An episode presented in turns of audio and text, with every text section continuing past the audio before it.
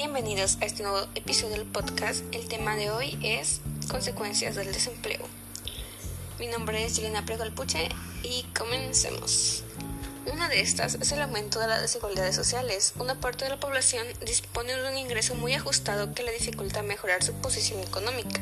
También tenemos la disminución de la calidad de vida. Cuanto menos recursos posee una persona, menor será su calidad de vida.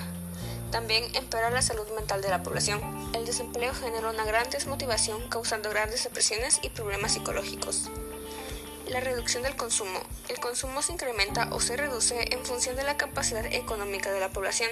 Cuando una determinada economía posee altas tasas de paro, su consumo se verá mermado. Pérdida de capital humano. Cuando un profesional pasa un largo periodo en paro, sus conocimientos pueden ser reducidos.